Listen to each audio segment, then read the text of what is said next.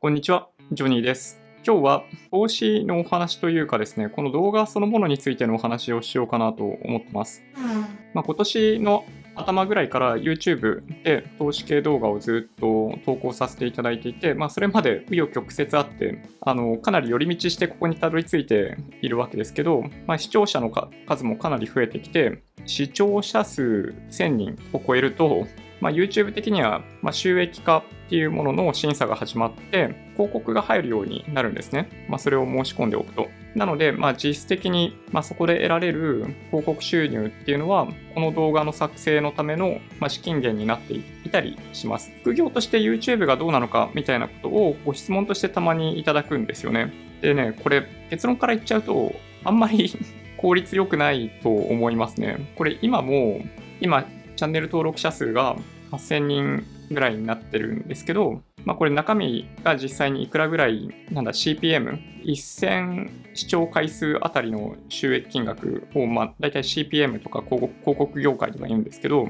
それが高いところと低いところあって、まあ、もちろんその子供向けのコンテンツとかまあ、他のコンテンツと比べると、まあ、投資系の動画はややその CPM 高いみたいですけど、ただそれでも、まあ、正直言って時給1000円いってないと思いますね。時給1000円いってないどころか、多分500円とかそういうレベルになっちゃう気がします。時給換算すると。なんとなく副業で稼ぎやすいように、まあもしかしたら、まあ、見えるかもしれない。やってみたいなと思う YouTube なんですけど、そう、誰でもできるんでね、そのハードルはめちゃめちゃ低いんですけど、まあ今お話ししたように、今年の前半、今年の頭ぐらいからは本格的に始めて、今だいたい8ヶ月ぐらい経ったわけですけど、そんな段階でも、チャンネル登録者数が8000人いてもそんな感じ。そう、時給を500円とかって本当にね、そう、いわば一人ブラック企業状態なんですね。多分、ま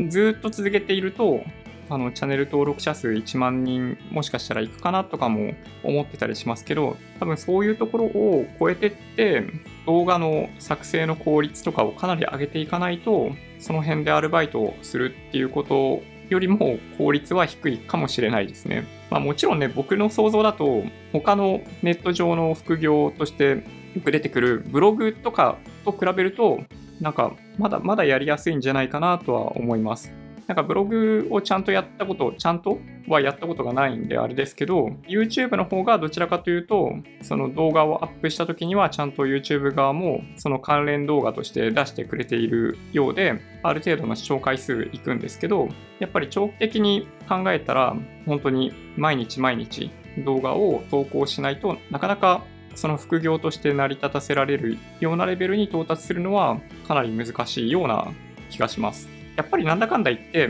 まあ、質と量なんですね。投資系動画って、ある種、まあ、レッドオーシャンみたいなところがあるんで、ものすごい多くの方が、その投資について動画の中でもお話ししてくれてます。で、まあ、それどころか、プロの方たちも動画として配信しているんで、厳しい世界の中にこのチャンネルあるわけですけど、ただね、その個人投資家で、本当に資産運用のために話ができているチャンネルっていうのは僕は少ないと思ってますね。この点が課題だと思ってたんで、こういう動画をずっとお話し、こういう内容の動画をずっとお話ししてます。なんかね、多くの動画は、例えばその企業の動画だと、やっぱり最終的にはその企業で販売している何かに誘導しているようなものだったり、彼らがやっているものを肯定化するための、まあ、ある種、プロモーションですよね。まあ、当たり前だと思うんですけど、っていう部分があって、必ずしも多くの人にとって有益かどうかはちょっとよくわからないっていうのが、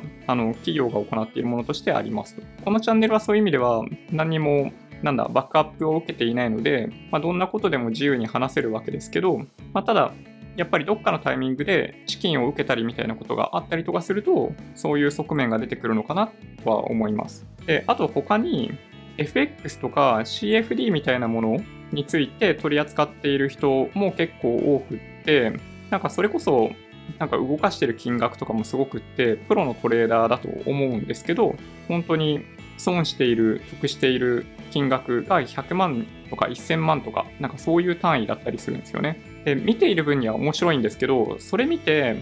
自分たちもそれができるって思ってしまうとちょっと危険かなと思っていて、まあ、僕よく動画の中でもお話ししてると思うんですけど、まあ、FX、CFD とか個別株投資もそうなんですけど、あの世界で儲けられる人っていうのは本当に一握り。なんかね、まあ、これ根拠ないですけど、もしかすると95%の人は負ける。で、まあ、もともと90%ぐらいの人たちは相場から退場させられてしまうみたいな、この投資の世界の中において、そういった厳しい世界で足を踏み込んでしまうっていうのは、本当になんかね、どうかと思うんですね。まあ、リスクが低いところから高いところに足を踏み込んでいってほしいんですけど、なんかね、多くの本とか雑誌とか、まあ、YouTube の動画とかもそうですけど、リスクの高い FX とか個別株投資っていうのを積極的にまあ、紹介していて、コンテンツとしての面白さはあるんですよ。勝った、負けたっていうのがすごい分かりやすいんで、そう見ている方からすると、とてもなんかね、エキサイティングで面白い動画であるし、彼らのサクセスストーリーみたいなのを見ていると、自分もいけるんじゃないかっていう気がするんですけど、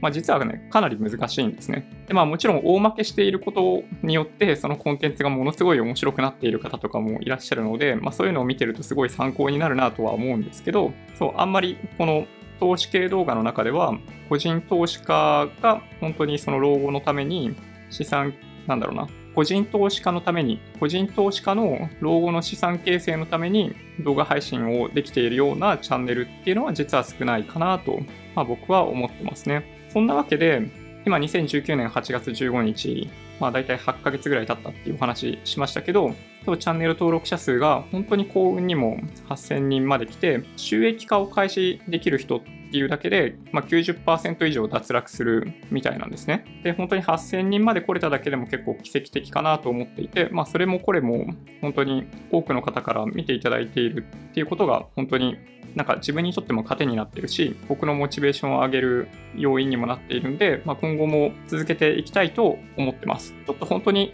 今の段階で、なんか動画の質と量を改善しないといけないかなというふうにも思えてきていたので、このタイミングでこういう動画も出していますけど、まあ、最初にお話ししたように、副業として YouTube がどうかって言われると、そう、あんまり良くないというか、あの、効率は悪いかなって思いますね。ものすごい時間を割いているのは間違いなくって、うん、はるかにその辺でアルバイトする方が金額面で言うと全然良いと思いますね。なんかね、ただ一方で、その自分の知識に深みがどんどん出てくるっていう意味では、なんか YouTube すごい良いんですよ。フィードバックがいろんな方からあるんで、なんかね、自分のスキルがちょっとずつ上がっていく、知識が含まっていくっていう実感はあります。アルバイトをやってる分にもそういうのってもちろんあると思うんですけど、なんかやっぱり自分が好きなことをやり続けられるかっていうと、アルバイトってそうでもないじゃないですか。だったりするんで、まあ僕は今このタイミングだと、そうもしかしたら時給500円ぐらいで、あのスーパーブラック企業状態に自分自身で陥っているわけですけど、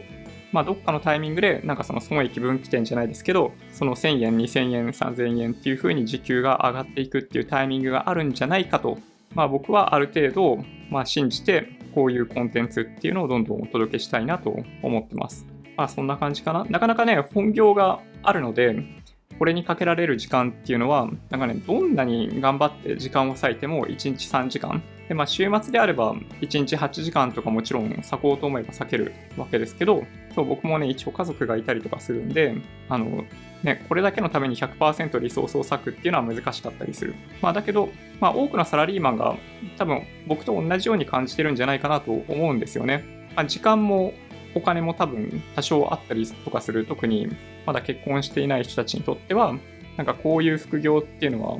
すごい、なんか人生を豊かにする、ちょっとなんかくすぐったいワードですけど、あの手段の一つかなと思うので、なんかご自身の専門領域みたいなのを、まあ、お持ちの方にとっては、まあ、YouTube 最高だと思いますね。ブラック企業状態ですけど、こんなに楽しい、なんか趣味っていうのはないかなと思ってますね。はい。で、まあ、このチャンネルでは毎日のようにマーケットの振り返りとか、で、まあ、その他にも、その投資、資産運用に関わるコンテンツっていうのを定期的に配信しているので、まあ、もし興味があればチャンネル登録をお願いします。Twitter、Instagram のアカウントもあるんで、もしよろしければフォローね、お願いします。音声だけで大丈夫っていう方は、ポッドキャストもあるんで、そちらをサブスクライブお願いします。もし今日の動画が良かったっていう方は、高評価ボタンをお願いします。合わせてチャンネル登録していただけると嬉しいです。それでは、ご視聴ありがとうございました。バイバイ。